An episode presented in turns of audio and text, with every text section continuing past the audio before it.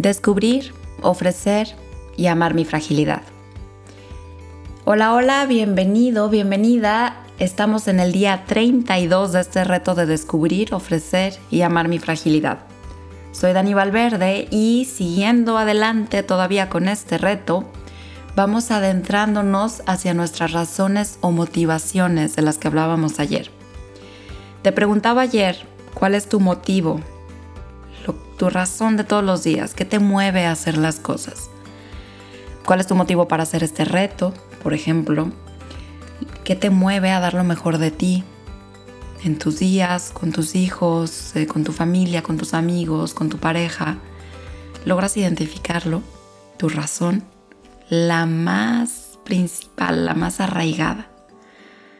Ahora, mm, hay algo que creo que es necesario aclarar en esto de las motivaciones, porque se presta mucho a ciertos malentendidos con la motivación, como por ejemplo pensar que la motivación es externa a nosotros, que viene de afuera, y nosotros somos los que o la tomamos o no. Es decir, eh, como pensar que voy a encontrar motivación si salgo a buscarla, ¿no? Este, o bueno, a ver, a ver si me motivo. Em, o a ver, échame porras y, yo veo si me motivo, ¿no? Es como si tuviera que venir del exterior. Eh, por ejemplo, mm, ¿te motivaría un helado de chocolate? No sé qué tanto calor haya donde estés o qué tan empalagoso consideres el chocolate. Entonces pongamos como un mm, helado de chocolate, no. Ok, ¿qué tal uno de vainilla? Puede, puede, sí. Bueno, ¿qué te parece uno de choco chip? Michas, michas. Ay, sí, qué rico, me convenciste. Y ya vas bien motivado por tu helado de choco chip, ¿no? Por poner un ejemplo. Entonces, pareciera que estamos entendiendo la motivación como algo que nos tiene que convencer externamente, repito. Es decir, que tenga suficientes argumentos positivos o atractivos para que nos motiven a seguir o hacia adelante o hacer algo o no hacerlo. Un poco como cualquier película motivadora que te puedas encontrar, el cuento de los equipos deportivos que, no sé, un equipo de fútbol que era malísimo, este, pero llegó el coach que era el mejor motivador y motivó a todo el equipo y entonces de repente se volvieron campeones, lucharon y estaban al final este, peleando por el campeonato, ¿no? Mis amigas de Tochito sabrán a qué me refiero. Eh, pero aquí lo que tenemos es un sesgo en esta información. El primero y el más importante es que la motivación jamás viene del exterior. Nuestras motivaciones nos pertenecen, son enteramente de nosotros.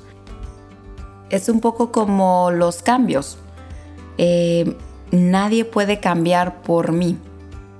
Nadie, nadie puede moverme ni un milímetro al cambio. Es mío, el cambio depende de mí, mis transformaciones dependen de mí, mis motivaciones son enteramente bajo mi cuidado. Entonces, por ejemplo, si yo quisiera motivarte a escuchar este reto, podría hablarte de las maravillas que puede tener para ti, los beneficios, resultados que puede haber en tu vida, tratar de convencerte, ¿no? De alguna manera. Y en una de esas quizás pueda dar en un blanco algo que mueva cosas dentro de ti, algo que tú valores, algo que tú escuches, verdaderamente escuches y para ti sea realmente importante. Quizás el decirte que está bien ser frágil pueda hacer que internamente te lo preguntes o te haga tocar esa parte profunda y muy tuya que anhela abrazar su parte vulnerable. Pero esta no fui yo. Otra vez solo tú te mueves. Cuando encuentras una motivación en tu interior que sí te puede inspirar en el exterior. Nosotros en el exterior podemos incidir, eh, darte opciones, comentarte, pero realmente es en tu interior donde habita esta motivación. Y me disculparán todos los que se dedican a la motivación, pero no existen los motivadores.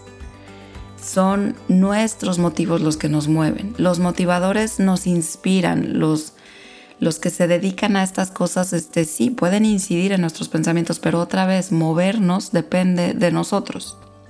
Entonces, eh, definitivamente mientras más conocemos a las personas, es más fácil poder incidir en ellos. Los que me conocen saben que fácilmente si me proponen ir a un cafecito, una buena plática, la motivación es mía y ahí voy a estar, ¿no? Este, o si a mí me dicen, hey, vamos a nadar a la playa, al mar, feliz de la vida, ahí voy a estar.